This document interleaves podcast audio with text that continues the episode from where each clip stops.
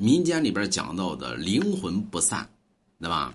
如何做到呢？高僧高道都会讲究于叫肉身，那么肉身不腐。比如说很多高僧呢，很多老道呢，在死之前呢，要保持于自己肉身不腐。为什么呢？肉身不腐，灵魂不散，也就相当于呃，咱们说到的祖宗在，对吧？呃，家庭不散，祖宗亡，家庭必散。你看过去呢，父亲在呢，儿子不不会分家，对吧？就是有根本有支柱的所在。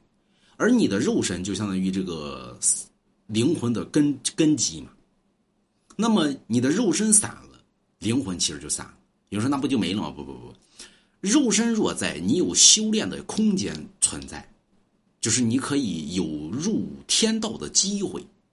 但是你肉身一旦散了，你没有入天道，那完了，那你直接就是遁阿摩地狱里边去了，不是不是遁地狱，就是遁阴道里边去了，对吧？你就得进阴道。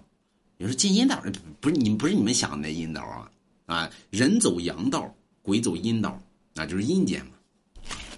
所以你只要肉身不散，你有入天道之机。比如咱们很多人说火葬，那不是灵魂就散了，他就那就没有入天道之级别了。有人说那和尚呢？你看很多高僧他都作画，你比如说吴青云，对吧？他都作画。所以他有入天道的，他只要肉身一直在，他就有入天道的根本。但是肉身一散呢，他就没有入天道的根本，啊，就直接进阴道了。啊，就比如说很多高僧呢，烧烧出舍利，舍利就是精魄的存在。一旦烧出舍利呢，就说明呢，他一直在修炼的一个过程，他能入天道。所以这是民间传闻，真的假的呢？对吧？不知道。有人说有没有极快的办法可以让我入天道？有，买龙王家一幅字画。你可直通天道，可得道成仙啊！所以大家没事买龙王家。